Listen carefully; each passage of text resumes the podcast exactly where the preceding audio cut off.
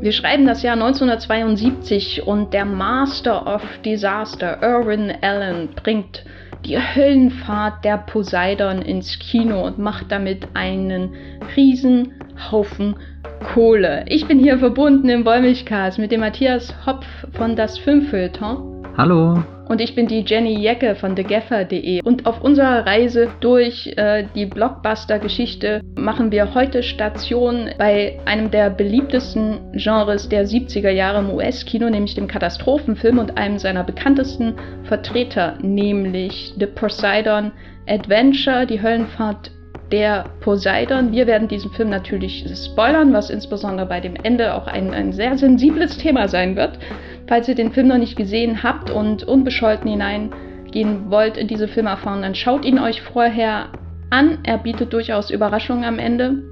Falls ihr ähm, mutig seid und trotzdem mit uns in diesen filmischen Untergang hineingehen wollt, dann äh, volle Fahrt voraus, würde ich sagen. Viel Spaß mit diesem Podcast.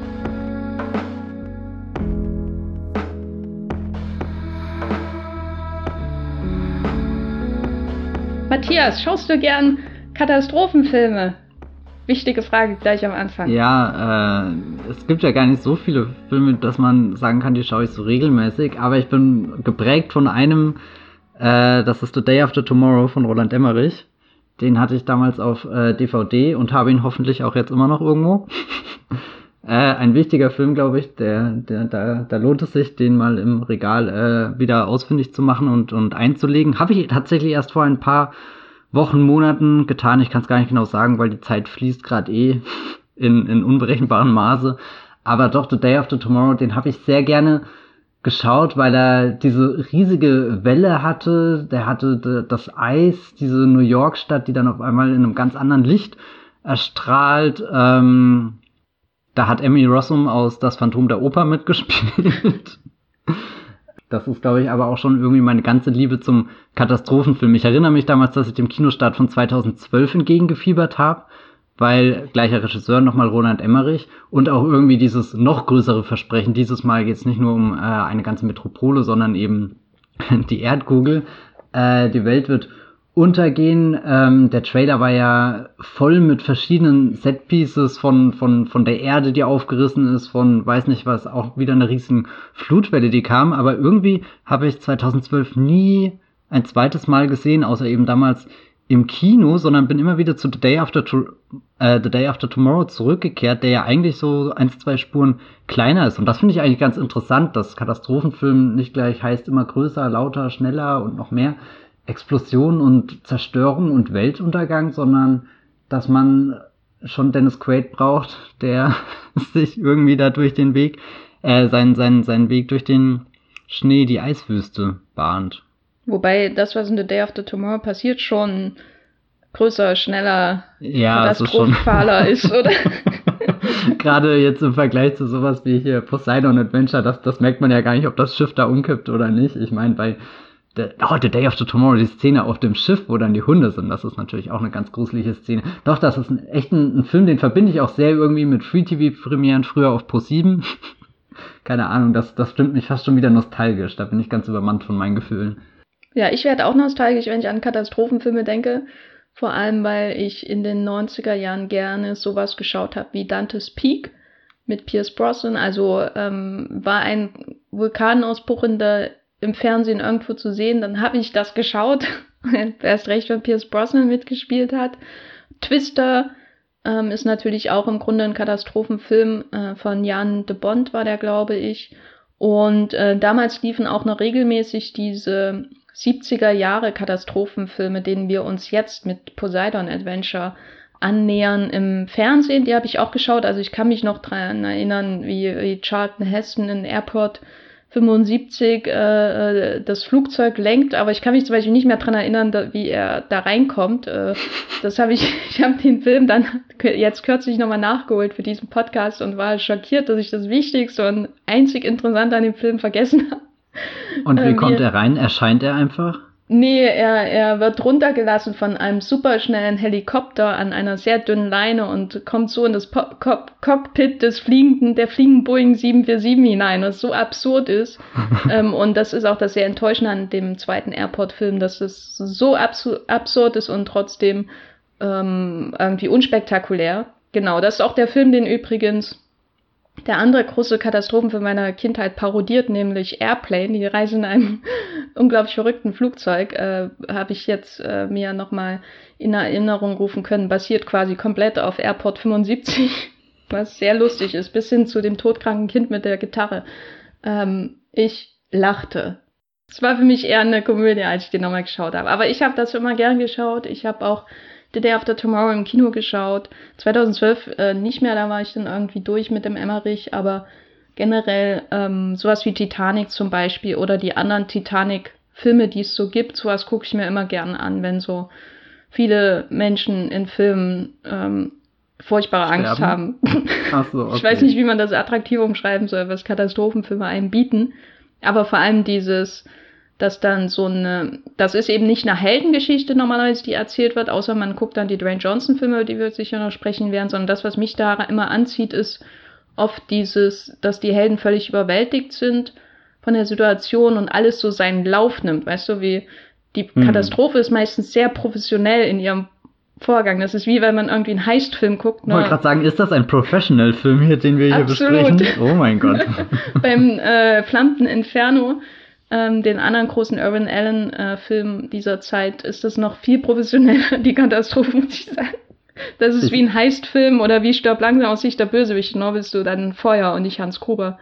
Ich will jetzt Michael Mann und einen, einen Katastrophenfilm sehen. Hm.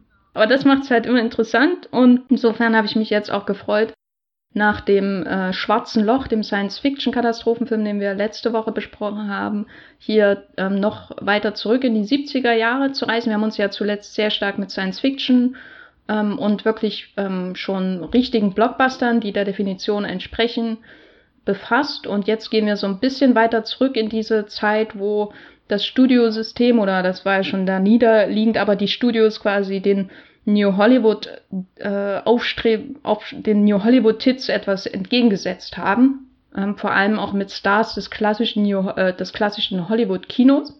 Und bei Poseidon Adventure ist das jetzt auch so. Also Gene Hackman ist natürlich ein, ein junger Star im Vergleich. Der hat ja auch in ähm, French Connection damals mitgespielt. Der spielt hier die Hauptrolle, einen ähm, Pfarrer, der aufgrund seiner ähm, ja, innovativen Ideen und kontroversen Meinungen eigentlich versetzt werden soll nach Afrika. Deswegen befindet er sich auf diesem ausgedienten Luxusliner und er trifft dann im Verlauf dieser Katastrophe, in der ein Tsunami im Mittelmeer kann passieren, äh, diese Poseidon äh, trifft und sie quasi auf den Kopf äh, äh, stellt, sodass der obere Teil unter Wasser ist und der untere über Wasser. Erklär, ist das richtig erklärt? Mir fehlen eindeutig die Fachausdrücke dafür. Ähm, aber im Verlauf des Überlebenskampfes trifft er dann eine Reihe von anderen Figuren. Zum Beispiel haben wir wieder unseren Black Hole Star, Ernest Borgnine. ein, da habe ich mich auch sehr gefreut, als ich den entdeckt habe. Ja, der auch wieder hier eine sehr komplexe Rolle hat, über die ich mich gefreut habe. Ja, aber nicht so komplexe Drehungen. In nicht so ja, also er schwimmt nicht so viel wie die anderen ähm, und ist leider auch nicht schwerelos. Genau, Ernest Borgnine ist dabei, Roddy McDowell, Shelley Winters, Star, Star aus ähm, Die Nacht des Jägers zum Beispiel und Lolita von Stanley Kubrick. Also da, kommt, da werden dann so ein paar Recken des äh, Hollywood-Kinos, des klassischen Hollywood-Kinos aufgefahren, um mit Gene Hackman durch diese immer enger werdende, immer gefährlicher werdende Poseidon ähm, zu, sich zu kämpfen, um dann irgendwo oben anzukommen, also eigentlich unten, aber eigentlich oben, genau. Während normalerweise man versucht, in Titanic irgendwie ans Deck zu kommen, versuchen sie hier halt ähm, an den untersten, theoretisch untersten Teil des Schiffes zu kommen, da zu den Schiffsschrauben, weil sie denken, da kommen sie raus. Und das ist im Grunde die Story des Films. Und da sterben viele Menschen. Matthias, was war dein erster Eindruck von Poseidon Adventure? Er wirkt sehr altbacken. Skandal, Skandal. Ich kann Skandal. mal widersprechen, aber ich lasse dich ja. trotzdem ausreden. Na, ich war doch ein bisschen gehypt irgendwie. Du hast, wir haben ja davor gebrainstormt, was können wir hier heute für den Podcast äh, besprechen. Und da waren ja auch so andere Filme wie Flammen des Inferno und alles drinne. Und dann meintest du irgendwann äh, Poseidon Adventure, das ist der beste von denen. Dann habe ich deine Letterboxd-Wertung gesehen, die überdurchschnittlich hoch ausgefallen ist im Gegensatz zu den anderen. Und äh, habe mich da richtig gefreut, irgendwie auf so einen kleinen Film, in den ich mich verirren kann. Also in diesen Gängen von dem äh, Schiff. Äh, das Konzept war mir äh, schon bekannt, weil ich den Wolfgang Petersen-Film gesehen habe, das Remake aus dem Jahr 2006. Insofern gab es da nicht allzu viele Überraschungen. Also ich war weder von der Welle überrascht, äh, noch davon, äh, wie, wie die Geschichte irgendwie, also was da so der grobe Verlauf ist. Eigentlich finde ich auch, dass Wolfgang Petersen da wirklich sehr unkreativ war, den, den Film da irgendwie nochmal zu äh, aufzufrischen. Also es war echt äh, verblüffend, wie, wie, wie viele Szenen ich da, da wiedererkannt habe. Aber irgendwie habe ich nie den Anschluss an die Figuren gefunden, fand da keine wirklich sympathisch oder besonders tragisch oder so, dass, dass, dass ich mich da drauf eingelassen habe und ich habe jetzt wirklich keine großen Ansprüche, dass das sehr komplexe Charaktere sind. Ich meine, Day of the Tomorrow kriegt mich auch immer, obwohl das mittlerweile sich schon sehr nach äh, zu typischen 2000er Figuren anfühlt, habe ich das letzte Mal ähm, festgestellt, als ich ihn geschaut habe. Und irgendwie habe ich mich dann ertappt, wie, wie ich gemerkt habe, dass ich das alles nur sehr schwerfällig äh, finde. Also die Action, das, das Zusammenkommen der Menschen, die, die, die moralischen Diskussionen und all das, was sie so durchexerzieren, das ist vielleicht echt ein gutes Wort. Es, es fühlte sich so wie, wie das Durchexerzieren an. Wir werden zwar später bestimmt auch noch zu dem Punkt kommen, wo wir feststellen, dass Poseidon Adventure eigentlich der, der Blueprint-Film ist, aber irgendwie fühlte sich dann jetzt auch das, das Entdecken dieses Blueprints nicht sonderlich aufregend für mich an. Und am meisten enttäuscht war ich einfach davon, dass dieses auf den Kopf gedrehte Schiff so gar nicht zur Geltung kommt. Manchmal hätte ich es fast vergessen, wenn es die äh, Figuren nicht ausdrücklich gesagt hätten oder du dann doch in dieser einen Szene irgendwie gefangen bist, wo wo es durch die Kulisse sehr, sehr deutlich wird. Aber ich weiß nicht, bei, bei Titanic kann ich mich jetzt noch erinnern, wie, wie das langsam aussieht, wenn, wenn das Schiff schräg im Wasser steht. Also ich, da, da ist es weit davon entfernt, auf dem Kopf zu stehen. Und das, das, das ist wirklich lebendig. Also so, so da, da rutsche ich mit äh, Kate Winslet und Leonardo DiCaprio durch die, durch die äh, langen Gänge und, und versuche mich an irgendwelchen Rohren festzuhalten oder bin sogar an die Rohre mit äh, Handschellen gekettet oder weiß nicht was. Also da habe ich richtig äh, lebhafte Erinnerungen äh, daran, wie, wie sich das anfühlt, da sich den, den, den Weg ans Deck zu kämpfen, wie du das vorhin gesagt hast. Und, und eigentlich habe ich mir immer vorgestellt, müsste das bei Poseidon viel, viel einfacher sein, weil du ja eine, eine, eine viel größere äh, äh, Transformation des Schiffes irgendwie vor Augen hast. Aber da bin ich nicht so richtig eingestiegen. Ja, also bei mir war alles komplett das Gegenteil. Und damit ist meine Meinung schon zusammengefasst. Nee, also ich habe den seit Kindheitstagen nicht mehr gesehen. Insofern gab es für mich auch einige Überraschungen, vor allem was das Ende angeht. Und ich war wirklich überrascht, ähm, vor allem, äh, weil ich glaube, ich, ich habe vorher Airport geschaut, weil das Airport ähm, ist von 1970 und hat quasi diese Katastrophenfilmwelle äh, mit diesen ähm, viele, viele bekannte Stars in unmöglichen Situationen ähm, losgetreten und deswegen habe ich den zuerst geschaut, einfach ähm, weil ich den ganz schlimm in Erinnerung hatte und er ist auch immer noch ganz schlimm und tröge und es dauert ewig, bis sie mal zu Potte kommen, weil sie denken, dass ich irgendwie interessiert sein muss an den Frauengeschichten von irgendwelchen Piloten und so. Und George Kennedy ist dabei, so wie immer. Und der spielt, glaube ich, auch in allen Airport-Filmen mit. Und das dauert ewig einfach, bis man dann irgendwann weiß, aha, da ist eine Bombe auf dem Flugzeug und das ist jetzt die Story und das dauert, geht dann alles viel zu schnell und dann hat mir irgendwie die Katastrophe gefehlt. ich, war wahrscheinlich einfach enttäuscht, dass sie das Problem lösen. nee, aber ähm, es dauert ja, ewig und man hat diese, vor allem, das nervt mich immer an diesen Airport-Filmen, aber auch am Flammten Inferno, ähm, dass die 70er Jahre ja so senffarben, beigefarbene Mode und Innenarchitektur haben in dieser Zeit und das ist deswegen sind die Filme alle furchtbar gealtert. Und dann habe ich mir das ähm, Poseidon Adventure angeschaut und da war nix davon. Und das war für mich schon eine Riesenerleichterung. Das ist, man hat zwar am Anfang dieses ähm, Lied, was auch ein bisschen altmodisch klingt bei der Neujahrsfeier, weil das spielt ja an Silvester Mhm. Ähm, und dann ähm, gibt es so ein 70er-Jahre-Lied, das sehr träge ist. Und das ist das, was so ein bisschen in der Zeit verortet und vielleicht die Rollkragenpullover. Ähm, der Rolli Rollkragenpullover von Gene Hackman oder so. Aber sonst wirkt es eigentlich so, als könnte es immer spielen. In jeder Zeit.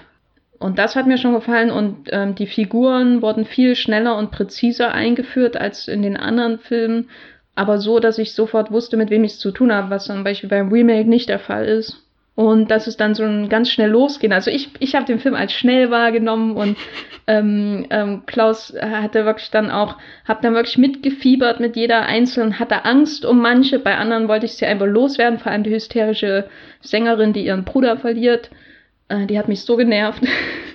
ähm, und da, ich bin da total mitgegangen und äh, habe mich dann auch insgesamt sehr über den Film gefreut, vor allem weil ich nicht mehr in Erinnerung hatte, wie er endet und das Ende fand ich absolut schockierend, ähm, weil, ähm, kann man jetzt schon mal sagen, Spoiler, im Finale von äh, das äh, Höllenfahrt der Poseidon äh, opfert sich Gene Hackman und ähm, das finde ich immer sehr schockierend, wenn Gene Hackman überhaupt in Filmen stirbt und so. Ja. Ha. Hat, äh, wie, wie hast du das eigentlich wahrgenommen, dass er da abkratzt?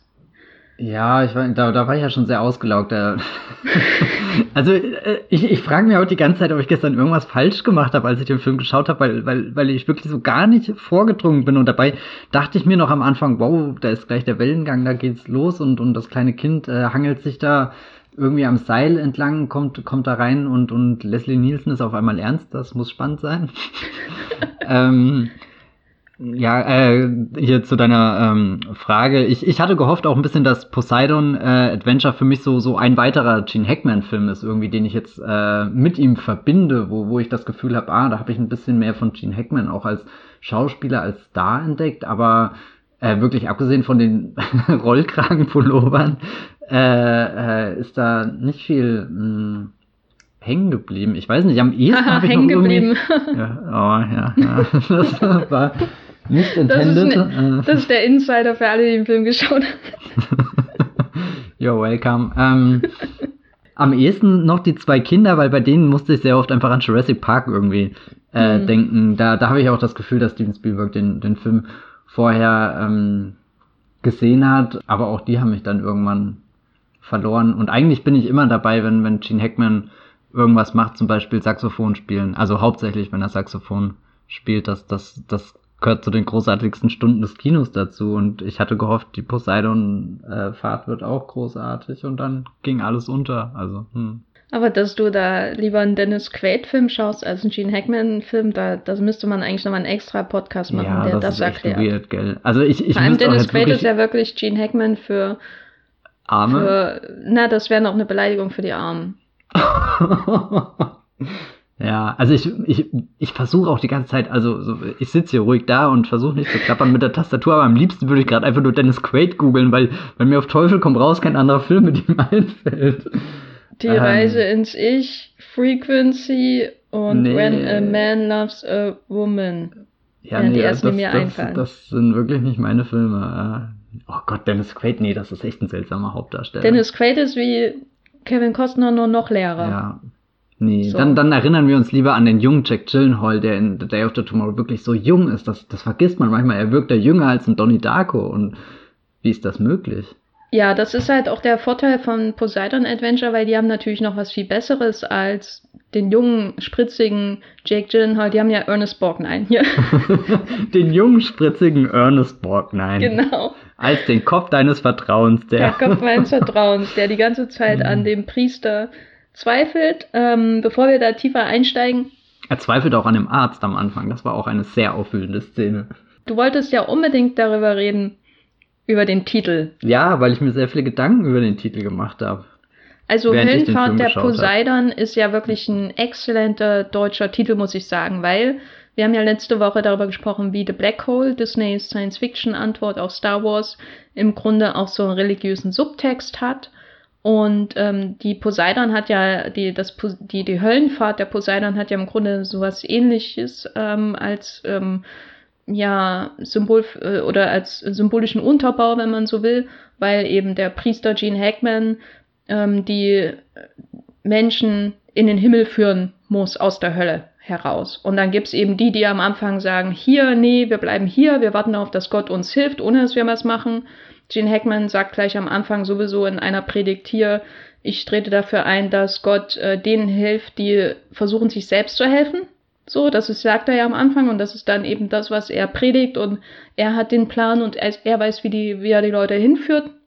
Und damit müssen sie eben ganz schwere Lasten und Prüfungen auch auf sich nehmen und Opfer bringen und das große Opfer, was bringt er ja dann am Ende selbst und dann zwischendurch treffen sie dann noch eine andere Gruppe von Überlebenden, die dann noch eine eben, die dann quasi noch einen alternativen Weg finden, nämlich die Leute, die dann dem Irr Irrweg folgen.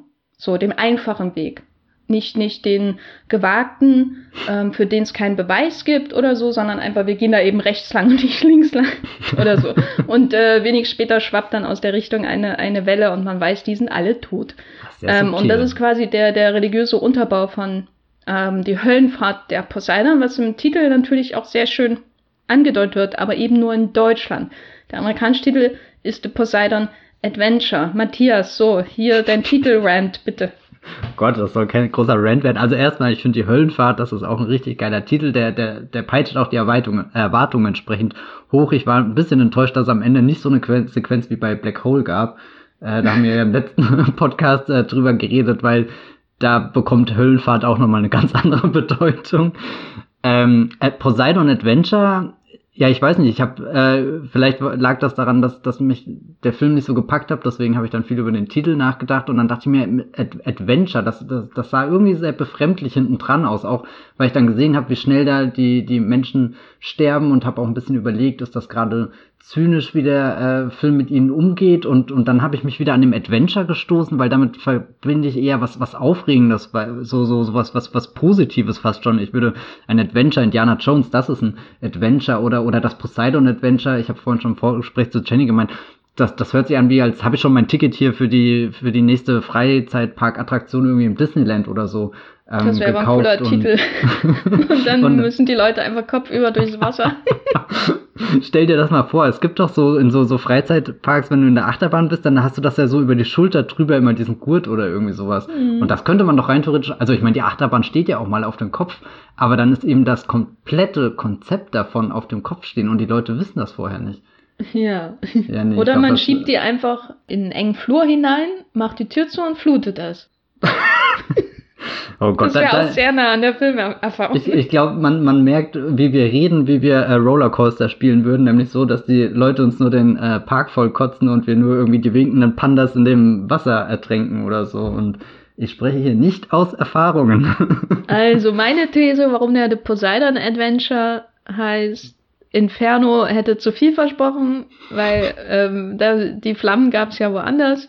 Meine These ist, dass es ein hoffnungsvoller Titel ist, weil was mir schon aufgefallen ist, ist, dass gleich am Anfang eine, ähm, so eine Title Card gibt, äh, so ein Hinweis, der so tut, als wäre das eine wahre Geschichte gewesen, was auch sehr interessant ist und auch irgendwie zum Genre gehört, dass es so tut, als wäre es faktenbasiert. Das ist ja auch das, was Roland Emmerich immer macht, wenn er da seine ja, aber äh, wenn sich der Erdkern aufhört zu drehen oder so, das kann alles wirklich passieren. Oder der Golfstrom hat aufgehört sich zu drehen oder was auch immer sich in seinen Filmen immer aufhört zu drehen und dann kommt die Katastrophe. Da kommt er immer mit so möchtegern Studien an und sagt, in 30 Jahren kann das so sein.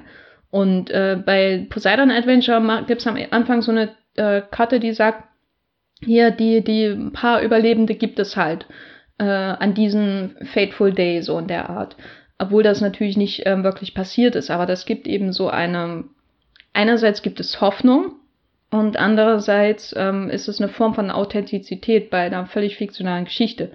Und das Adventure im Titel ist für mich auch ein Versuch der Ho Hoffnung zu schaffen. Und weil ich finde das hier noch viel schlimmer zuzuschauen den Menschen beim Überleben als zum Beispiel bei Flammendes Inferno, wo es auch schon sehr quälend ist, die Leute da nach und nach zu sehen, wie sie im Grunde ähm, verbrennen oder ersticken oder was weiß ich. Aber hier diese Vorstellung, du bist auf engstem Raum äh, und die einzi einzigen Türen, die es äh, eigentlich gibt auf dem Schiff, führen alle zum Wasser hinaus. So. Also es ist für mich ja viel schlimmer als alles, was in Titanic passiert. Die Idee, dass das Schiff komplett kopfüber steht und der einzige Teil, der nach oben ähm, hinausragt, ist der, wo es keine Luke gibt, so der Art. Ähm, und da ist für mich Adventure ein hoffnungsvoller Titel, aber ich verstehe natürlich, dass es irreführend ist, weil als Abenteuer würde ich eigentlich nicht bezeichnen, was die Menschen ja durchmachen. Das ist ja wirklich grausam, was da passiert. Also es ist ja jetzt auch nicht so, als macht der Film irgendwie, äh, der Titel mir irgendwie den Film kaputt, aber ich, ich fand das schon interessant und was ich noch ein bisschen als Interpretation hatte, dass damals ja der Katastrophenfilm auch äh, also so wenn das halt gerade das angesagte äh, äh, Proto-Blockbuster-Genre oder was auch immer ähm, war, dass du ja die Leute auch irgendwie mit diesem, diesem so, so, so wie, wie so ein Marktschreier ins Kino holen willst. Und dann ist das das Adventure, Leute, das Poseidon Adventure. Und danach geht's Beyond the Poseidon Adventure. oh, der ist ganz schlimm. Ja. Du hattest ja gemeint, ich hatte das ähm, Poster beeindruckt. Welches Poster meinst du da? Äh, ich meine, das, was man einfach findet, wenn man den Film bei der Wikipedia... Ist, aber ist das das, wo die ganzen ähm, Stars drauf sind oder nur das, wo das Schiff drauf ist? Sucht, äh, Moment, ich muss es mir vor Augen holen.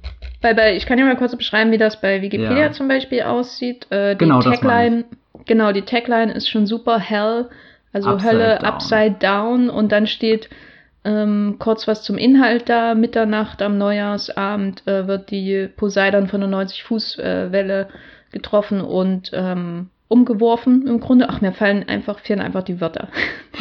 und dann sieht man so eine wunderschöne Zeichnung, wo ähm, eine Frau ohne Hose von dem Wasser hochgewirbelt wird und eine Frau in einem engen Kleid von dem Wasser wegrennt. Ernest Borgnine hat eine äh, Fliege und ein lila äh, Jackett oder sowas und rennt auf die Kamera zu, glaube ich, wenn er das ist.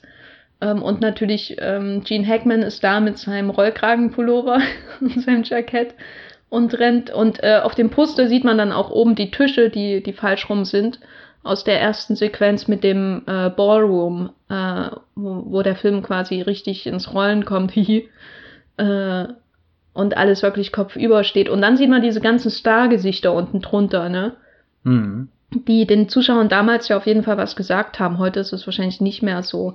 Und das ist eigentlich schon so das Erfolgsrezept des Films zusammengefasst. Diese riesen mega Flutwelle, das Schiff, was auf dem Kopf steht, das Set, das versprochen wird, damit auch dieses ungewöhnliche, die ungewöhnliche Umgebung, nicht nur ein Schiffsuntergang, das hat man ja damals schon oft im Kino gesehen, ähm, auch sehr, sehr professionell gefilmte Nachstellung der Titanic und so. Das war alles schon gewohnt. Hier musste noch mal was anderes geboten werden.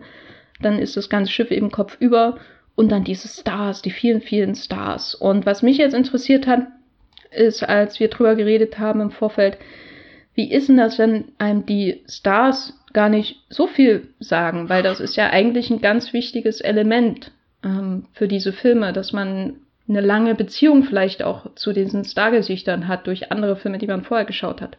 Wie ging es dir denn da, Matthias? Also auf dem Poster habe ich natürlich diese ganze Riege, wie du es gerade so schön beschrieben hast, wo man die ganzen Köpfe sieht.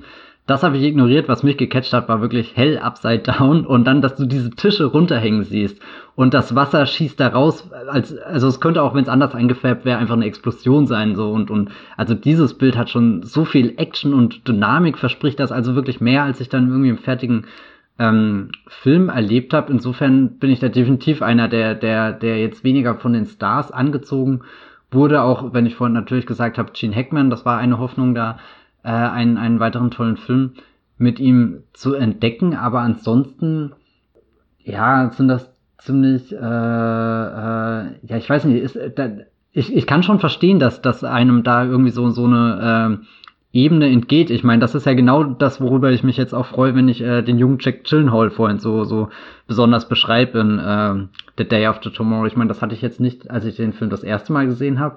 Äh, da, da hat ja auch Jack Gyllenhaal an sich noch nicht so viele Filme gemacht, aber jetzt so auch rückblickend finde ich das sehr interessant, dass das einer seiner äh, ersten großen Filme war und der sich ja letzten Endes dann doch immer weiter weg irgendwie von, von diesem Blockbuster-Kino ähm, entwickelt hat. Ich meine, gut, zwischendrin nochmal ein äh, Prince of Persia hier und ein Spider-Man-Bösewicht da, aber dann ist da ja auch immer noch äh, Prisoners von Denis Villeneuve oder so. Ja, mir ging das äh, so, dass ich die ganze Zeit nur gedacht habe, äh, schützt äh, Shelley Winters, bitte, sie, sie muss überleben. Ich, ja, ja, weil sie am Anfang auch so ein bisschen natürlich auf ihrem Gewicht, auf ihr Gewicht angespielt haben. Das war natürlich auch so mit ihrem Image allgemein verbunden ähm, und ihrer öffentlichen Persona. Also da hat einfach viel von Shelley Winters und ihrer Screen-Persona mit reingespielt in die Rolle, die sie hier hat, als so eine ähm, Großmutter im Grunde, die mit ihrem Ehemann nach Israel reisen will, um zum ersten Mal ihren Enkel zu sehen. Das war die Story. Und das allein ist ja schon, oh mein Gott. Das sagt ja schon alles aus darüber, was sie für Menschen sind, ne? wenn sie sagen, sie wollen ihren Enkel sehen. Und äh, allein weil Shelley Winters immer in ihren Filmen ermordet wird von ihren Männern oder wie in ähm, Night of the Hunter am, am Boden des Sees endet und äh, in A Place in the Sun von George Stevens ertrinkt sie und so. Und den Film habe ich erst neulich gesehen und da war sie noch sehr jung. Und ich dachte die ganze Zeit, ach nee, sie kann doch nicht, also bitte, bitte. Und dann kommt dieser Moment, wo sie ähm, sagt, hier, ich war als jugendliche Schwimmmeister oder Tauchmeister oder Schwimmmeisterin, ich mache das jetzt und so. Da habe ich mich gefreut. Also da habe ich dem Film viel verziehen. Vor allem, weil sie sich dann auch wirklich beweisen kann, obwohl sie dann natürlich trotzdem stirbt. Ähm, und Gene Hackmans Arroganz einfach mal äh, äh, etwas, also so ein bisschen stutzt, sage ich mal, und ihm das Leben rettet. Und das waren dann so einer der Momente, wo für mich so diese Kombi, ich kenne den Star, die Figur ist kurz angerissen und alles passt perfekt zusammen, hat für mich wunderbar funktioniert. So, was zum Beispiel bei diesen ganzen Airport-Filmen, wo ich mich irgendwie durch Charlton Heston durchquälen muss und so, nicht funktioniert, weil dessen Eheprobleme sind mir halt völlig egal. Ich hasse Charlton Heston. Ich habe ihn schon immer gehasst und ich werde ihn immer hassen. So random, äh, wichtig, wichtiger Fakt hier im Wollmilchcast. Ich glaube, bei mir wäre der größte Effekt dann wirklich Leslie Nielsen, den ich halt hauptsächlich aus Filmen wie Scary Movie und Dracula tot aber glücklich kenne. Ähm, da, da, da war die Neugier schon irgendwie groß. Spielt er jetzt wirklich den Captain und, und hoffentlich spielt er den Captain anders, als, als er seine, seine, seine den, spielt er nicht irgendwann mal einen Präsidenten oder so bei, bei Scary Movie? Ich weiß es gar nicht. Irg irgendeine Autoritätsperson. Ja, ich kenne ihn auch nur als nackte Kanone. Insofern, und ich habe ihn noch nicht in so vielen Filmen gesehen, wo er wirklich ernst ist, was ja mhm. wirklich sein Image vorher war. Und insofern war das hier interessant, ihn wirklich als komplett ernsten Captain zu sehen. Aber so groß Spoiler ist seine Rolle ja auch nicht. Das stimmt. Nee, deswegen äh, würde ich das jetzt auch nicht aufzählen, so wie du äh, gerade eben das, das ausgeführt hast. So, da, da ist ja nie, nie lang genug Zeit, als dass ich sowohl über die Figur als auch über den, den Star irgendwie in einem Film dann nachdenken kann, sondern das ist eher am Anfang halt ein paar Mal mit der, mit der Stirn gerunzelt und okay, mh, interessant, ja. Eine Kapitänsmütze kann viel ändern. Wenn wir jetzt schon über die Stars gesprochen haben, wie ist es denn mit der Katastrophe? Du hast ja gemeint, du hättest dir noch mehr von den Sets und so weiter erwartet, was ich nachvollziehen kann. Also ich habe mich auf jeden Fall über die Toilette gefreut. Ähm, mhm. Das war eine völlig random, sinnlose Szene, die für mich äh, meiner Interpretation nach nur da war, weil jemand gesagt hat, ich möchte gern eine Toilette, eine Herrentoilette falsch rumbauen. und dann hat es jemand gemacht. So, aber wie sieht's denn mit den anderen äh, Elementen und Effekten der Katastrophe aus? Also vor allem ähm, natürlich diesen Sturzfluten und so weiter, die ständig die Menschen in Gefahr bringen.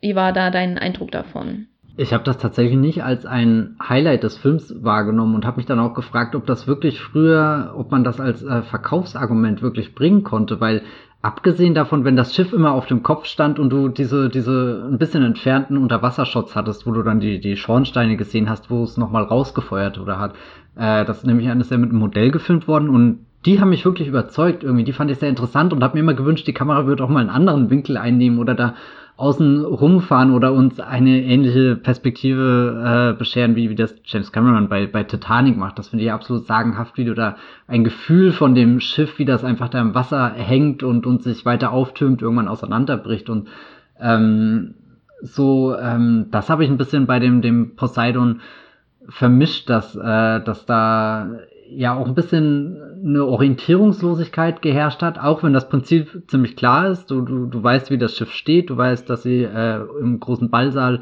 äh, fängt die Handlung an und du kannst dir fast vorstellen, wie der rote Faden dann so durch die äh, Gänge äh, nach oben geht, bis sie irgendwann halt an die Stelle kommen, wo der Stahl ein bisschen dünner ist oder hoffentlich ein bisschen dünner äh, ist und sie, sie dem, dem, dem, dem, dem schwimmenden Sarg entkommen können. Uh, schönes Wort. Äh, Aber, oh Gott, wenn man sich über die eigenen Dinge im Podcast freut, das ist so peinlich. Ähm, Schwimmender Sarg, auch eine gute ja. ähm, Sache für Disneyland, würde ich sagen, eine gute Attraktion.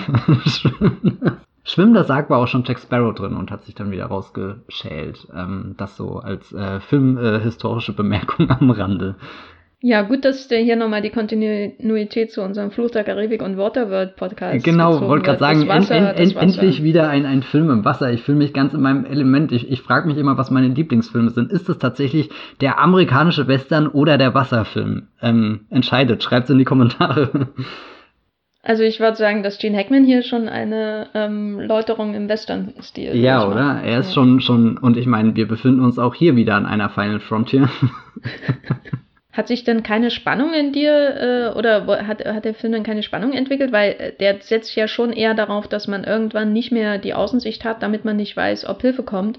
Und ja. es nur noch darum geht, die klaustrophobische Innensicht zu haben. Das ist ja das, was, wo die Action entsteht, nicht die begaffende Außensicht. Also ich war definitiv sehr gespannt bei, bei der Tauchszene zum Beispiel, wo, wo sie da lange unter Wasser die Luft anhalten. Und das war auch schon eine Szene, die mich in dem Wolfgang Petersen-Film äh, sehr gepackt hat. Äh, vor allem, weil ich damals immer überlegt habe, boah, ich wäre wirklich so verloren in einer Situation, weil ich nicht mal ansatzweise so lange die Luft anhalten kann. Und dann selbst versucht habe, die Luft so lange anzuhalten, wie die Szene geht, aber das einfach unmöglich ist. Und dann habe ich da sehr großen Respekt irgendwie vor den, vor den Menschen, die das äh, können. Ich meine, klar, das ist ein Film. Oh Gott.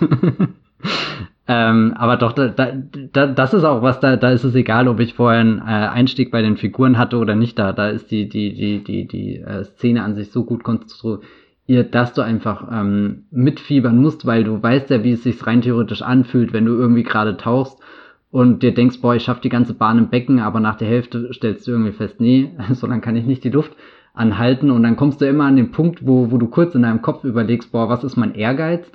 Und, und wo muss ich mir einfach realistisch eingestehen, dass meine Grenzen da sind. Aber jetzt sind diese Menschen eben äh, in der Situation, wo es gar keinen keinen Ausweg daran gibt und, und das zieht mich dann, äh, äh, äh, reißt mich dann schon mit. Ähm, vielleicht ist dann sogar die, die, die, die größere Attraktion in diesem Katastrophenfilm gar nicht das große Chaos, dass das äh, irgendwie halt wirklich das Schiff umkippt, weil das passiert ja auch recht rasant, auch wie, wie, äh, wie äh, äh, die, die ganze Umdrehung und, und das in dem Ballsaal und all das, weiß nicht, da, da ist einfach für mich nur viel rumgeflogen, äh, sondern eher diese, diese kleinen Momente, die sich dann wirklich in den Gängen ergeben. Und was mich äh, dann doch irgendwie unerwartet berührt hat, war äh, die Szene, als am Anfang einer der, ich weiß gar nicht, ist das ein, irgendein Typ von einem Schiff, der dann da so halb aufgespießt rumliegt und meint, helfen Sie mir bitte oder so. Und, und er sagt dann dieses Please wirklich so, mhm. so flehend, als, als würde sein Gegenüber gerade wirklich eine Entscheidung fällen, ob er dem Mann da in Not hilft oder nicht. Und, und also es ist ja absolut selbstverständlich, dass du in so einer Situation zu jemandem hinrennst, aber der liegt dann da halb im Sterben und sagt, help me, please. Und, und also dieses Please, das war wirklich ein, ein unerwartet intensiver Moment. Das wäre ja wirklich so eine Szene, die, die mir nachhaltig im äh, Gedächtnis geblieben ist. Hm, ja, ich habe schon das Gefühl auch, dass der Tod äh, dass sie sich am Anfang viel Mühe geben, um zu zeigen, wie wichtig der Tod ist. Also natürlich wirkt es am Anfang manchmal so ein bisschen lächerlich, wenn ähm, die Kamera irgendwie einen Canted Angle äh, hat, also einen schiefen Winkel, um zu zeigen, wie Leute, äh, wie das Schiff sich neigt und Leute müssen da mit ihren Armen wedeln und so und äh, dann soll es so wirken, als würden sie irgendwie runterrutschen. Da, da kommen die Effekte halt an ihre Grenze. Das ist bei ähm, Petersen dann alles wesentlich aufwendiger umgesetzt. Ähm, und dann gibt es aber eben so ein paar ähm, Spotlight, ähm, Blitzsicht-mäßig oder Schein, so ein kurzer Scheinwerfer auf ähm, so Verlust und Tod. Also am auffälligsten ist natürlich dann auch die Szene, wo der, wo die Sängerin ihrem, mit ihrem toten Bruder da liegt. Das sind alles so Elemente, als ich das Remake geschaut habe, die fehlen haben und die mich den, das Original noch mal mehr haben wertschätzen lassen. Das gehört ja mit zum Genre dazu, dass der Tod theoretisch irgendwann bedeutungslos wird, weil so viele Menschen sterben in den Infernos und äh, den Erdbeben und den Schiffsuntergängen. Ne? Wenn man sich hier wirklich vor Augen hält, wie viele in diesem Schiff gestorben sind. Ein Prozent der Tode wird gezeigt bei der Poseidon, der fiktiven Katastrophe hier. Und damit ist der Tod ja im Grunde schon bedeutungslos. Aber andererseits durch diese wenigen, die herausgenommen werden, auch dass es Leute noch schockiert, dass sie überhaupt Tote sehen, als sie da durch diese Küche laufen, glaube ich. Das ist schon sehr, sehr effektiv gemacht. Das kommt dann zu dieser ganzen klaustrophobischen Stimmung noch hinzu. Das gehört eben auch so zum Genre. Das ist so diese Blaupause, die dann eben Poseidon Adventure, glaube ich, entwickelt. Dass man am Anfang klar macht, hier sterben schlimm und jetzt sterben ganz viele. Anhand der große Tod quasi, anhand der wenigen, die sich dann unterwegs zusätzlich noch ähm, opfern oder die, die ähm, sterben oder so. Am schlimmsten fand ich den Tod von der Frau von Ernest Borgnine, weil das so kurz vorm Ende war. Weißt du, wo sie da ja. bei der letzten Explosion runterfällt und du denkst, sie sind schon da fast. Muss man ihm auch lassen, so irgendwie, dass man nicht wirklich weiß, wann wer jetzt wirklich stirbt, weil sie war zum Beispiel so eine Figur, wo ich irgendwie irgendwann dachte, nee, wenn sie jetzt nicht gestorben ist, dann bleibt sie bis zum Ende da. Insofern geht das schon geschickt um. Und was ich eigentlich ganz interessant finde, äh, dass die Gruppe ja auch irgendwie so, so ein Querschnitt irgendwie von dieser großen Masse an Menschen äh, darstellt, die ja rein theoretisch alle im Off sterben und du hast zumindest immer eine Ahnung, gut, da ist das Kreuzfahrtschiff und da sind natürlich, äh, keine Ahnung, alte Menschen, junge Menschen, äh, mittelalte Menschen, was auch immer. äh, das ist die, die, ja, keine Ahnung, äh, geschickt konstruiert. Hm, nur keine People of Color. Ja, gut, das waren halt diese, ja, das verteidige ich also. Also bei Flammendes, nee, nee, muss ja auch nicht, aber bei Flammendes Inferno gibt es immerhin O.J. Simpson. Oh, okay, ja, hey, hey. Mhm. Was dieses Sterben angeht, ist ja auch, ist das ja auch einer wirklichen, wenn man so genauer drüber nachdenkt, ein ganz seltsamer Thrill des Katastrophenfilms, den er vielleicht sonst nur noch mit dem Horrorfilm so intensiv teilt, nämlich diese Idee, ich habe eine vorgegebene Gruppe und überlege, wer macht das denn jetzt? wirklich bis zum Ende. Weil bei Actionfilmen zum Beispiel ist das ja nicht so. Also wenn ich jetzt Fast and Furious anschaue, dann überlege ich ja nicht, ähm, wer von denen wird sterben, sondern bin dann überrascht von dem einen, der tatsächlich tut, wenn dann Han, Han stirbt oder Giselle oder so. Oder bei Science-Fiction-Filmen, die jetzt keine Horror-Elemente zum Beispiel haben, da ist es ja auch nicht so. Du schaust ja, ähm, weiß nicht, in Science-Fiction, na gut, Gravity, wer wird sterben? nee, aber ähm, bei so klassischen Heldengeschichten denkst du nicht die ganze Zeit so intensiv nach darüber, wer wird sterben. Auch beim Herr der Ringe nicht. Ne? Das kommt dann eher, wenn es dann soweit ist, dass sich vielleicht jemand opfert oder so. Aber bei Horrorfilmen ist das ja schon so, dass du eine Gruppe hast normalerweise, die dir vorgestellt wirst und ab da geht's los. Und du bist als Zuschauer mit am Überlegen, wer schafft es denn jetzt von den Leuten, ähm, die der äh, Michael Myers beobachtet durchs Fenster und wer schafft es nicht. Oder bei Scream, wenn man die Clique dann anschaut und so. Und man hat die Gesichter alle wie auf dem Poster und überlegt, wer wird durchgestrichen und wer schafft's raus. Und beim Katastrophenfilm ist es ähnlich. Ähm, und das ist schon irgendwie perverser Thrill, ne? Wenn, weil es geht ja auch sehr intensiv nur darum, wer schafft es denn jetzt? Ne? Mm. Also ich habe viel darüber nachgedacht, weil eben mein Herz dann auch an der einen oder anderen Figur hing, nicht alle. Manche fand ich halt, wie gesagt, auch sehr nervig beim Poseidon Adventure, aber das ist ja schon wie so ein Horrorfilm in einem Heistfilm, wo der Heist die Katastrophe ist. Haben wir jetzt Moment, Sie, Sie, versuchen eine Welle zu stehlen? Habe ich was verpasst? ich glaube, die, die Welle stiert das Schiff. Hui, und schwupp weg war's. Äh, aber hast du dann, dann intensiv drüber nachgedacht, wer stirbt, oder warst du nie so weit, so tief drin im Film? Ja, nee, ich glaube, das ist der Punkt, wo, wo mir dann der Zugang zu den Figuren äh, fehlt, dass es mir im Endeffekt egal war. Also ich habe nicht mitgefiebert. Ich habe mitgefiebert, weil Szenen wie eben dieser Tauchgang an sich spannend sind.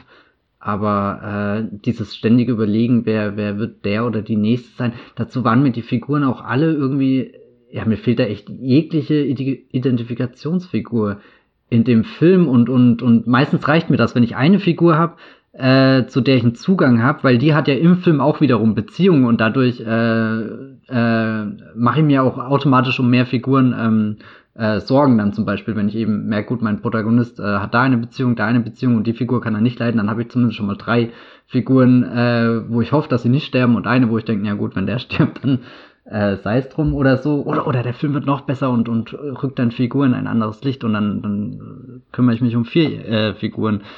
Ja, nee, das hat nicht, hat, hat, hat nicht funktioniert beim Poseidon Adventure für mich.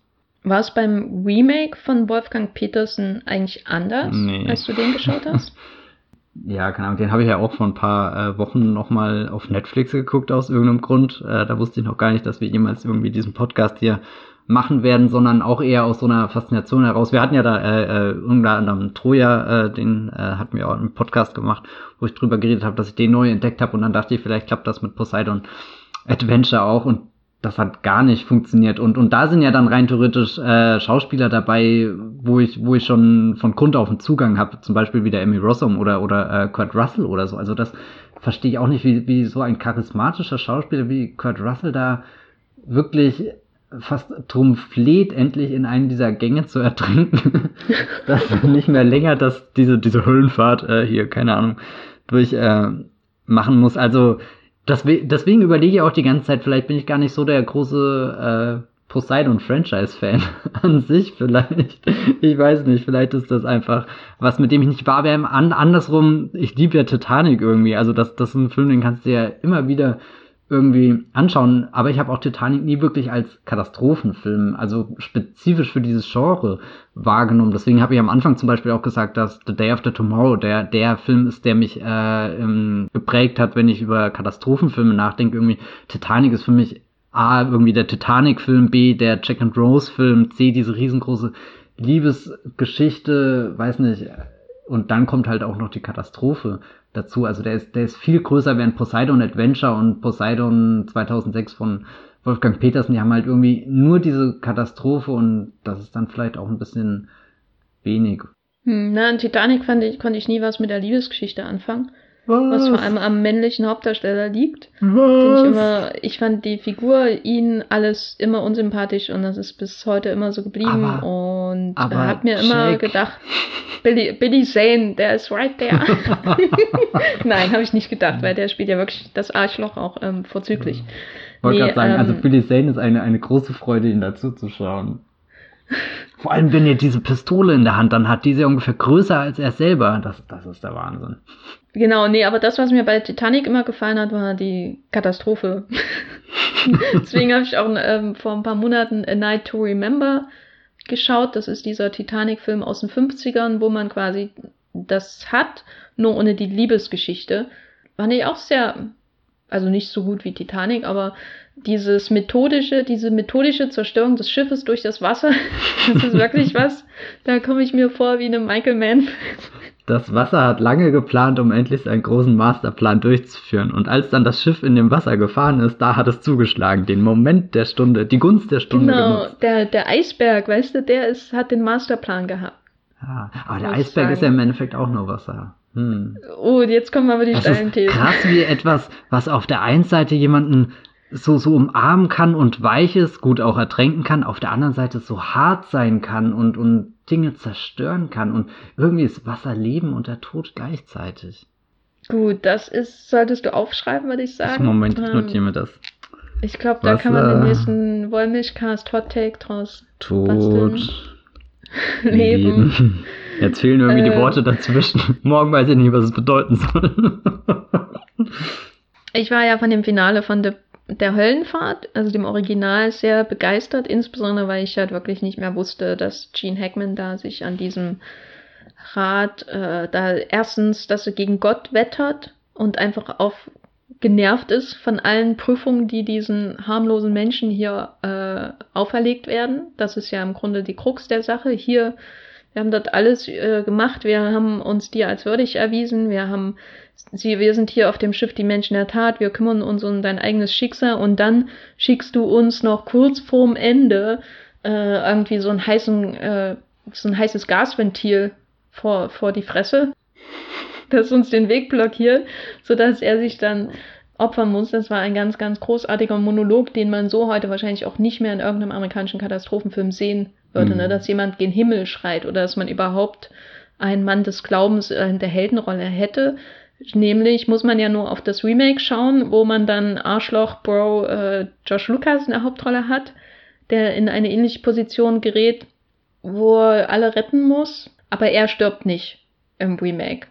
Und das war für mich schon so ein Sinnbild dafür, wie viel weniger Opferbereitschaft vorhanden mhm. ist. Weil das Kurt Russell Opfer im Remake ist easy peasy, ne? Er ist der Vater, der seine Tochter entlässt mit ihrem Duschbro-Boyfriend, dessen, an dessen Gesicht ich mich nicht mal mehr erinnern kann. Den fand ich so egal, den Typen. Typen. Der sah so 2002 aus.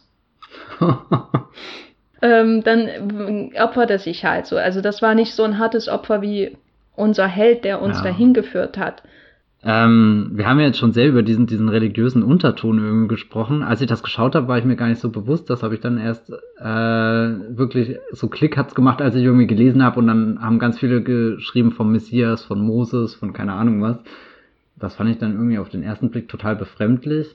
Ja, ich weiß nicht, ich kann mir irgendwie kein, kein Reim draus machen, wie äh, diese Ebene wirklich den, den Film an sich bereichert, weil ich finde es nicht sonderlich clever oder, oder es eröffnet mir nicht noch irgendwelche Räume, die ich da, da jetzt entdecke. Ähm, haben das die anderen Filme in den 70ern auch gehabt? Also jetzt hier Airport und äh, Nee, die sind total egal. Also da hast du halt die Beziehungsprobleme und dadurch wirken die schon etwas erwachsener als manche spätere Blockbuster und Katastrophenfilme, mhm. wo es nur darum geht, die Katastrophe zu zeigen und alle Menschen sind Ballast, die unterwegs abgelassen werden, so in der Art. Das ist bei den Filmen nicht so. Das hast du, da hast du irgendwie das Gefühl, dass du in Szenen einer Ehe bist und dann stürzt ein Flugzeug ab. So in der Art. Aber das ist eben alles so oberflächlich, dass es letztendlich auch egal ist. Du hast, dir wird nur vorgegaukelt, dass du dich mit diesem ähm, großen Ensemble an Figuren identifizieren musst. Das sind ganz viele Einzelschicksale und dieses große Ereignis bringt sie für diese Sekunde zusammen. Und manche lernen daraus was, manche sterben und manche bleiben so, wie sie vorher waren. So in der Art. Und das, was bei Poseidon diese Sache für mich interessant macht, ist, dass sie ähm, dieses random, die random Katastrophe, also die ja völlig jeder Heldenreise widerspricht, ne, weil sie kommt aus nichts und ähm, ein paar Menschen werden ausgesondert, ein paar überleben, dass sie der so einen mythischen Aufbau gibt, weißt du, also während du so einen Airport-Film guckst, da denkst du, aha, Charlton Heston ist da, und er wird dann in Airport 75 in dieses Cockpit da abgelassen und der wird das Ding landen. Und das ist dann die Geschichte von Charlton Heston, der dann im Laufe des Films seine Freundin ähm, mit, äh, oder dadurch dann, ihm wird klar, er muss eine ernste Beziehung mit ihr eingehen, weil sie haben gerade zusammen im Flugzeug gelandet, das komplett kaputt war. So in der Art. Das ist so das ist die Höhe der Gefühle. Ähm, und bei Poseidon Adventure haben sie halt diese random Katastrophe, aber durch diesen mythischen Ansatz von dieser Geschichte, die urmenschlich ist, ne? Dieses, warum bringt Gott so viel, ähm, so viel Leid auf Hiob ja. oder auf äh, das Volk Israel oder wie auch immer, ne? Ähm, und warum muss der Mensch da jetzt da durch? Dass sie diesen Ansatz so ähm, formieren und so stark in den Vordergrund drücken, ohne dass die ganze Zeit gepredigt wird, ähm, dadurch wirkt das so, als ginge es um mehr, als es um eigentlich geht. Und das reichert es für mich schon an. Also ich habe mich am Anfang gewundert, warum Gene Hackman ein Prediger ist. Ich weiß nicht, dadurch wirkt es so ein bisschen nach mehr. Ich weiß nicht, ob das am Ende wirklich hm. mehr ist, weil die Inszenierung holt jetzt nicht mehr raus. Es wirkt immer noch workmanlike und ähm, jetzt äh, eindrucksvoll durchaus inszeniert, aber nicht so, dass man irgendwie darüber nachdenkt, wie jetzt die Bildauswahl getroffen wird. Da ist wenig dahinter so. Gibt sicher stärkere Filme. Aber durch diesen Unterbau ähm, wird die Geschichte überhöht. Über die, die, es geht über dieses Schiff hinaus und hat irgendwie was Menschliches, sowas zutiefst Menschliches, dass die Menschen da durch müssen. Für mich fühlt es sich das dann, glaube ich, wirklich eher an wie, es ist drauf gepredigt dieser Subtext. Ich habe gerade überlegt, ob mir eine andere Geschichte irgendwie einfällt. Da musste ich jetzt äh, dran denken, weil wir neulich erst bei ähm, Streamgestöber, dem Movie-Podcast, über Lost geredet haben. Und Lost hat ja auf irgendeiner Ebene auch dann ganz viele so Parallelisierungen mit äh, irgendwelchen mh, religiösen Geschichten, gerade auch wenn sich die äh, Serie dem, dem Ende nähert. Und da kann ich gerade alles nachvollziehen, was du irgendwie gesagt hast, dass du die, diesen, diese weitere Ebene bekommst, die, die was Größeres hat, aber das funktioniert halt auch bei Lost sehr gut, weil du irgendwie dann noch dieses Mystery-Element von Anfang eingebaut hast, wo, wo die Ungewissheit da ist mit, bilden wir uns das ein, ist das echt oder ist das im Endeffekt nur konstruiert, gebaut, erschaffen von jemandem geplant oder so. Ich glaube, Poseidon Adventure ist bei mir gestern in keinen guten, was auch immer, gelandet. Und wie findest du ihn jetzt ähm, besser oder schlechter im Vergleich zum Remake? Äh, ich würde sagen minimal besser. Äh, weil das, ja, ich weiß nicht, das Remake ist für mich wirklich so ein Sinnbild von so einem stumpfen, seelenlosen Hollywood-Blockbuster. Nicht einfach nur, weil es ein Remake ist und sehr ideenlos einfach eine Idee aufgreift, die, die schon mal da äh, gewesen ist. Ähm, das konnte ich ja lange Zeit gar nicht beurteilen, weil ich das Original jetzt eben zum ersten Mal hier gesehen habe, Poseidon Adventure, sondern auch einfach wie, wie da, ja, weiß nicht, wie, wie Figuren zusammenkommen, wie Räume inszeniert sind, wie, wie das Schiff da schon auftritt, so, so, dass, dass da irgendwie was hypermodernes sein soll. Ich habe im Vorgespräch habe ich schon gemeint, das sieht aus wie ein Raumschiff oder so. Das ist eigentlich ein interessanter Gedanke, dass du da, da was äh, hochmodernes hast, was dann einfach von der Welle umgekippt werden kann.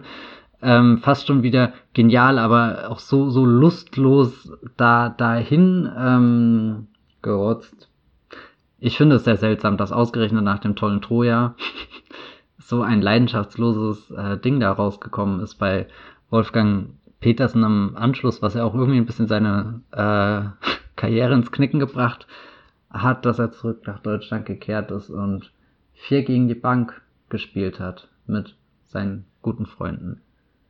Oh Gott. Ähm, ja, also ich war beim Remake auch ähm, vor allem enttäuscht, dass der Wolfgang, äh, der, der Regisseur von Das Boot, so gar nichts richtig aus der klaustrophobischen Umgebung rausgeholt hat, was mhm. man beim Original sehr intensiv hat. Also allein die Sequenz, wo sie da durch diesen engen Schacht ähm, krabbeln müssen und dann äh, kommen sie in diesen vertikalen Schacht, wo dann das Wasser steigt. Dann müssen sie da die Treppe hoch, um in den nächsten Schacht zu krabbeln und so. Das sah ja teilweise aus wie aus so einem Science-Fiction-Film. Ähm, das äh, im Remake, da hast du so ein bisschen Feuer, Fahrstuhl-Action und das ist es dann. Ähm, fand ich alles ein bisschen wenig. Und ja, eins der Hauptprobleme für mich beim Remake war wirklich, dass, wenn man das kurz nach dem Original schaut, alle Helden in dem Remake aussehen wie fundamentale Riesenarschlöcher, inklusive Kurt Russell, weil sie machen sich ja nicht mehr Sorgen, dass die anderen da unten sterben werden. Es geht alles nur um eigensüchtige, ähm, es geht nur ums eigensüchtige Überlegen sozusagen, ey, völlig egal, welche Entscheidung die anderen Menschen treffen und dass die da alle verrecken und so gibt's nicht mehr Überzeugungsversuche. Ähm, das war ist schon sehr auffällig, dass sie wirklich super unsympathisch sind und ich fand auch alle anderen äh, äh, generell in dem Film unsympathisch und mhm. war froh, als sie gestorben sind. Ja. Ich hätte ihn damals ehrlich gesagt gerne im Kino gesehen, um dann mich zu fragen, ob ich dann damals irgendwie unterwältigt davon gewesen wäre, weil weil das Poster sah eigentlich ziemlich cool aus, dieses Schiff, was da unter Wasser geht und halt leuchtet, gut dann die Figuren irgendwie davor geschnitten oder so. Also das, das äh, ist ja ähnlich vielversprechend wie das Poster jetzt auch zu, zu Poseidon Adventure.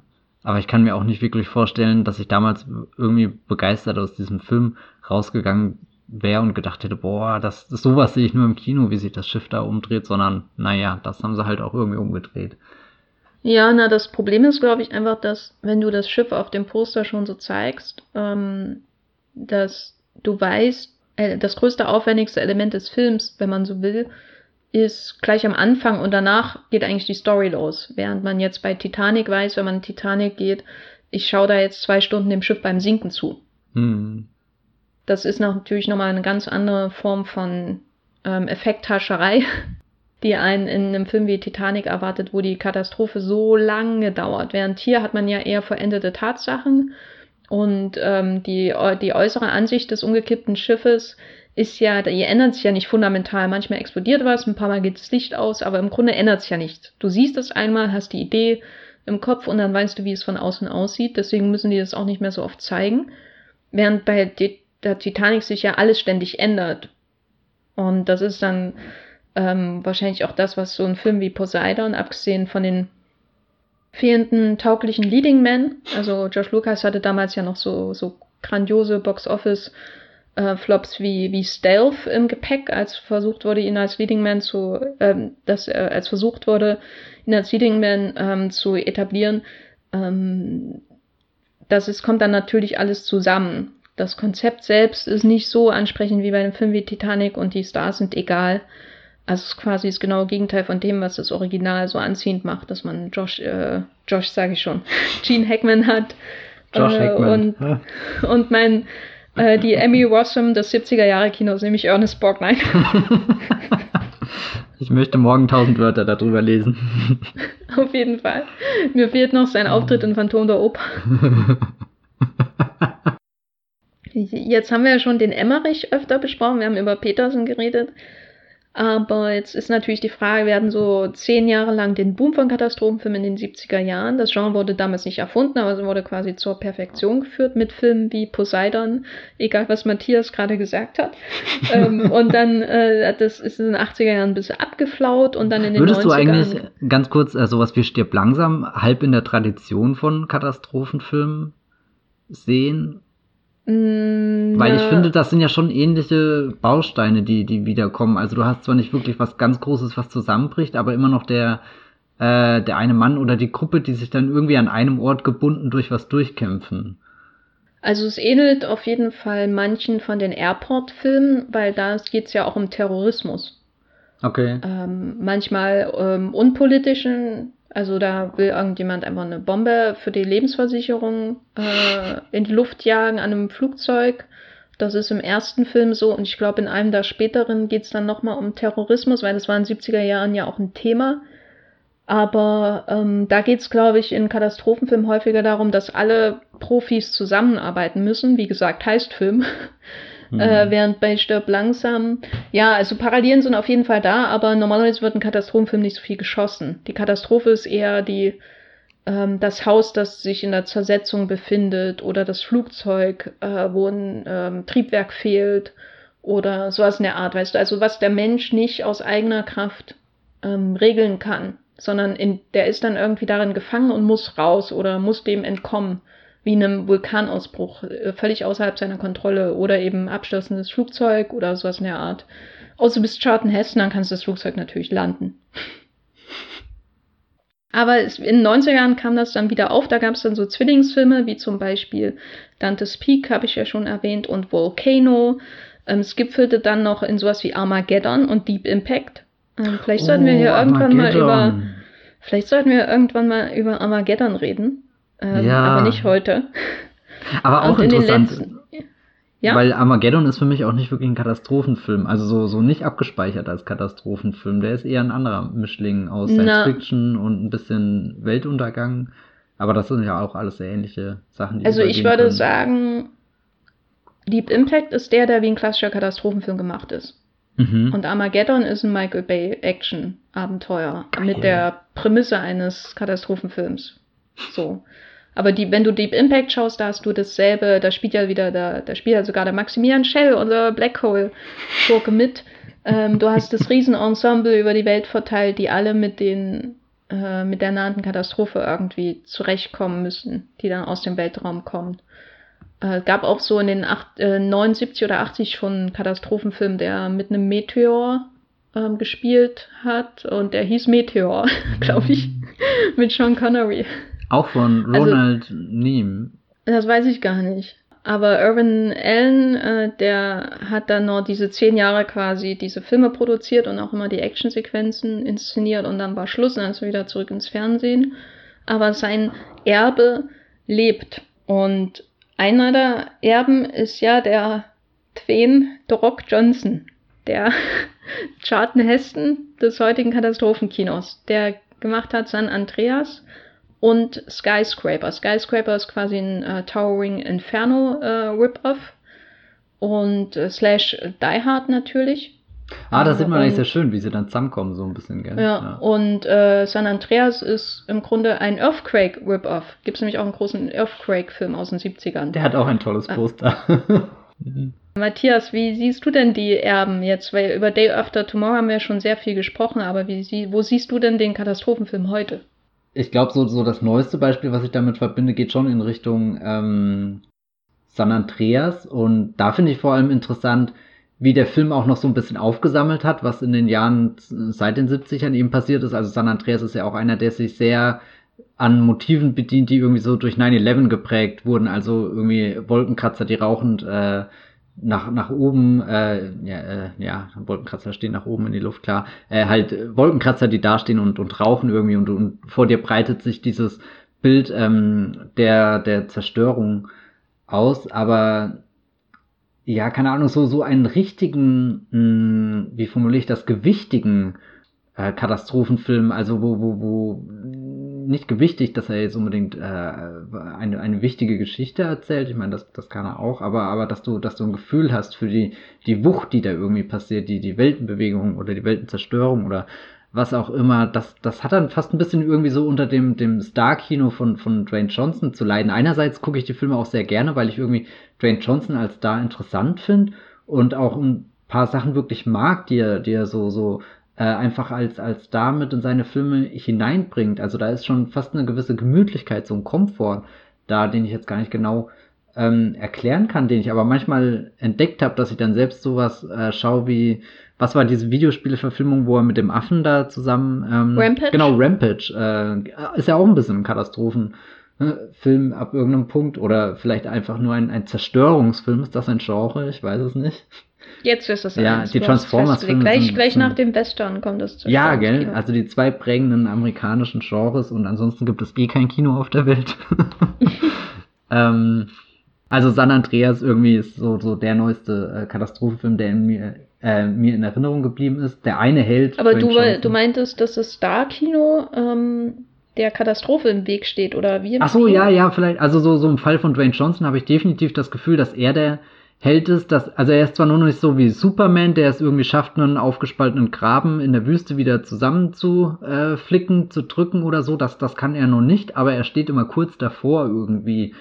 Und ähm, also gerade bei, bei seinen zwei Filmen, wenn wir bei Skyscraper und, und San Andreas bleiben, da, da kann sich nicht mal dieser, dieser sehr tolle und ja auch echt mühsam eingeführte Wolkenkratzer so, so gegen ihn durchsetzen. Ähm, ist das mir ein bisschen in Erinnerung geblieben, dass das, was bleibt, ist der mächtige Sprung, den er, er irgendwie von dem einen Gebäude auf den, das andere Gebäude macht, so wie, wie Bruce Willis in Sterb langsam 4 einen Hubschrauber killt, so wie Tom Cruise äh, alle seine Sprünge und, und, und, und Rennaktionen äh, macht und so.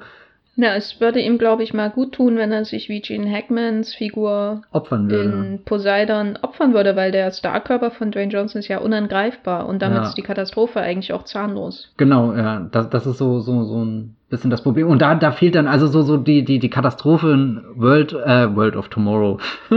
das ist was anderes. Äh, The Day After Tomorrow greife ich halt sofort ab, weil ich weiß, wie verletzlich äh, irgendwie Jack Gyllenhaal und Emmy Rossum sind, weil das sind junge Schauspieler und auch keine Megastars und, und selbst Dennis Quaid ist ja sehr verletzlich in diesem Film. Wobei war der jemals ein Megastar? Ich, ich kann das nicht beurteilen, wie wir schon festgestellt haben. In diesem ähm, Podcast, das stimmt schon, da kommt Dwayne Johnson und nimmt einfach schon mal das Gewicht einfach von der Waage. Dann, dann schaust du eigentlich nur noch so einen Durchmarsch von diesem, diesem Körper äh, zu, auch ganz interessant, aber äh, nicht wirklich packend oder so. Und, und, und das ist vielleicht ja auch so ein gewisser Komfort, also so ein Komfort, der einerseits schön ist, weil es eben Komfort ist, aber auch ein Komfort, der irgendwo langweilig ist, weil du ganz genau weißt, wie die Filme gebaut sind, wie sie ablaufen, was, was so die, die Fallhöhlen sind und sie sind halt nicht mehr sehr, sehr äh, extrem, sondern bewegen sich in so einem gemächlichen Rahmen. Wo du gerade Fallhöhe sagst, in äh, Flammendes Inferno spielen ähm, Fred Astaire und Jennifer Jones mit. Fred so Astaire? Ja. Das, das passt gar nicht in meinen Kopf gerade. Er spielt einen Conman, einen alternden Conman, sehr süße kleine Rolle. Aber das waren auch so, ich sehe die und denke, äh, oh mein Gott, bitte tut ihnen nicht weh. Und leider wird einer von beiden wehgetan oh, in dem Film. Sehr random. Der. Das nehme ich im Film auch okay. sehr übel. Hm. Anyway, ähm, hast du zufällig The Impossible gesehen? Ja, oh, das ist ein gutes Beispiel. Da habe ich alles gespürt. Da, da, da, oh, da, da lange ich mir gerade jetzt an den Arm, weil ich das Gefühl habe, da rammt sich gerade irgendwas in, in meinen Körper hinein.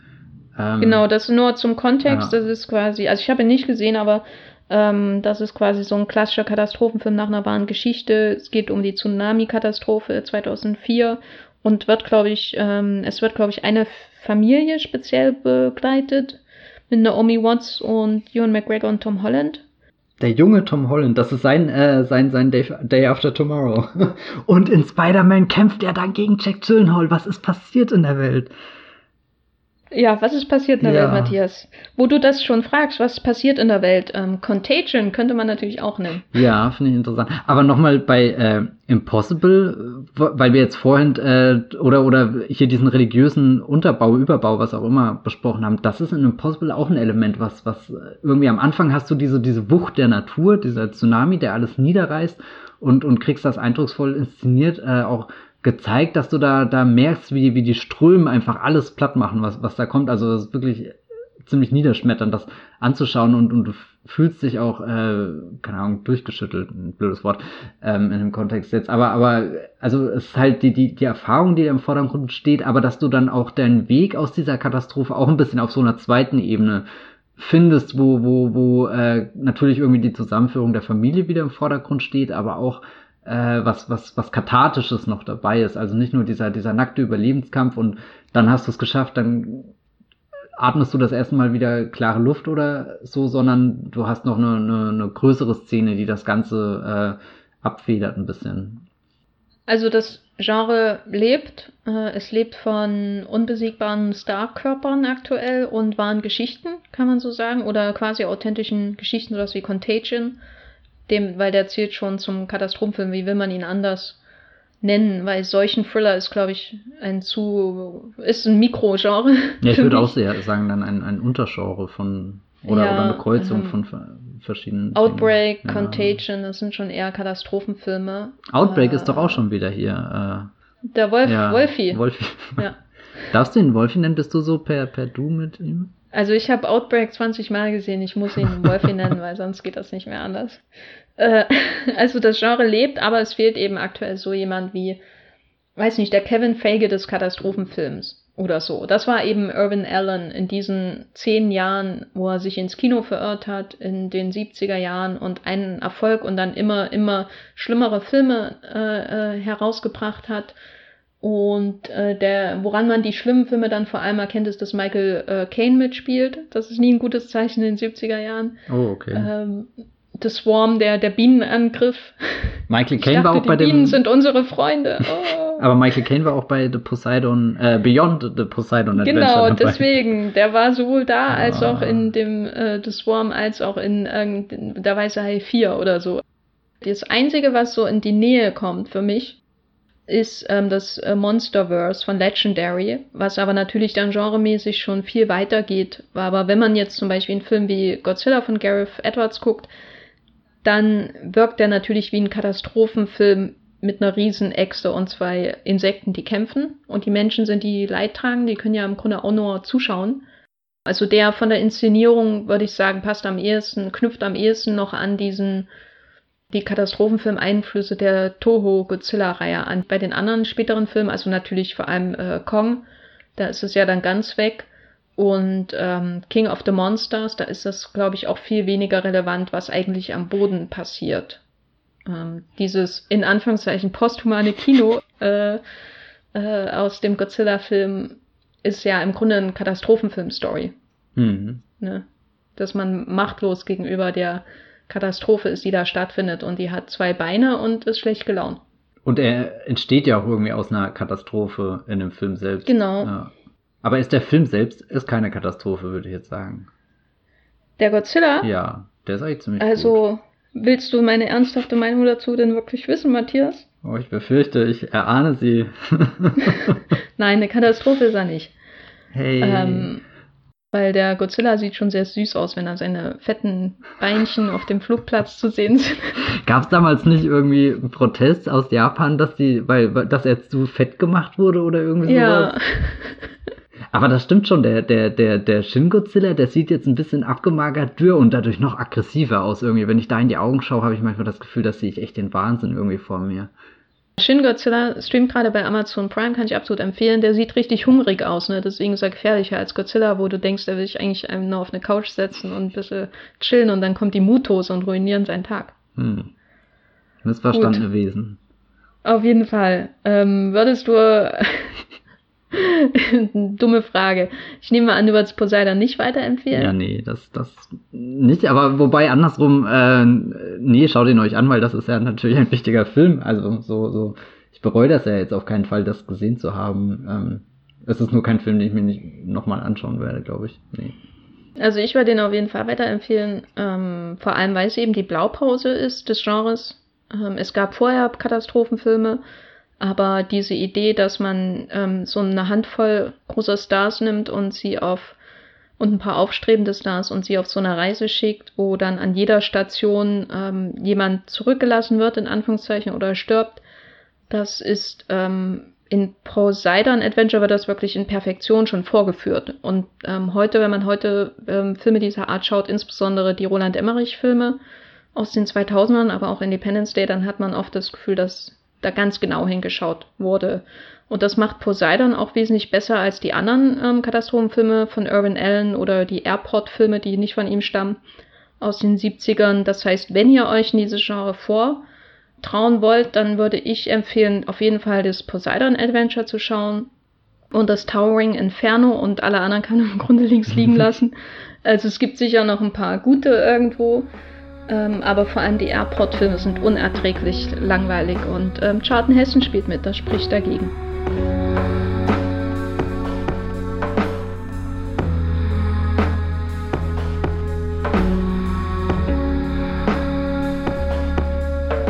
So haben wir diese Katastrophe auch durchgestanden. Matthias, äh, ein paar letzte Worte für diesen Podcast? Äh, ich hoffe, der nächste Film wird besser. Ach, das heißt bestimmt, dass ich ihn schlechter finde. Naja. ich finde ich eigentlich, wir hatten in der, in der letzten Zeit, wo wir keine aktuellen Kinofilme besprechen, doch eine ziemlich hohe Übereinstimmung, was so, was so die Meinung ungefähr angeht, oder? Wenn ich mich dran erinnere, Superman, ah, ja, stimmt, da ging die Meinung schon sehr ja. stark auseinander. Aber das tut mir auch leid, der arme Superman. Hm. Ähm, wo bist du denn außerhalb dieses Podcasts zu finden, wie du ähm, flammende Infernos screenshottest? ich habe noch, äh, äh, äh, auf Twitter könnt ihr mir folgen als Bibel Brooks mit 3e oder ganz normal unter meinem ganz normalen Namen. Ganz normal, ganz normal. Hm. Und ihr könnt auf meinem Blog, wo ich endlich äh, mal wieder publizierend äh, tätig war, äh, ganz aufregend, weil ich habe endlich den neuen Werner Herzog Film gesehen, der äh, lief auf dem Nippon äh, Film Festival, Nippon Connection. Da war ich natürlich noch nie, aber die haben dieses Jahr eine Online-Ausgabe gemacht und da habe ich mir den ausgeliehen und ähm, geschaut, was super unkompliziert war, einfach auf Vimeo und dann dockt man sich da ein und kann den Film äh, leihen. Das war eine sehr äh, angenehme Erfahrung und Family Romance LLC ist der Titel von dem neuen Werner Herzog Film. Falls ihr irgendwann über den stolpert, der ist definitiv einen Blick wert. Ich bin auch bei äh, Twitter als Gafferlein zu finden, bei Mulplot äh, als Jenny Jecke oder De Geffer und bei Letterbox als De-Geffer und habe noch einen Blog, der sehr inspirierend, äh, einfallsreich, kreativ de-geffer.de heißt. Genau. Ähm, wir danken euch ganz doll ähm, fürs Zuhören. Wir hoffen, euch geht's gut und wir hören uns beim nächsten Mal. Tschüss. Ciao.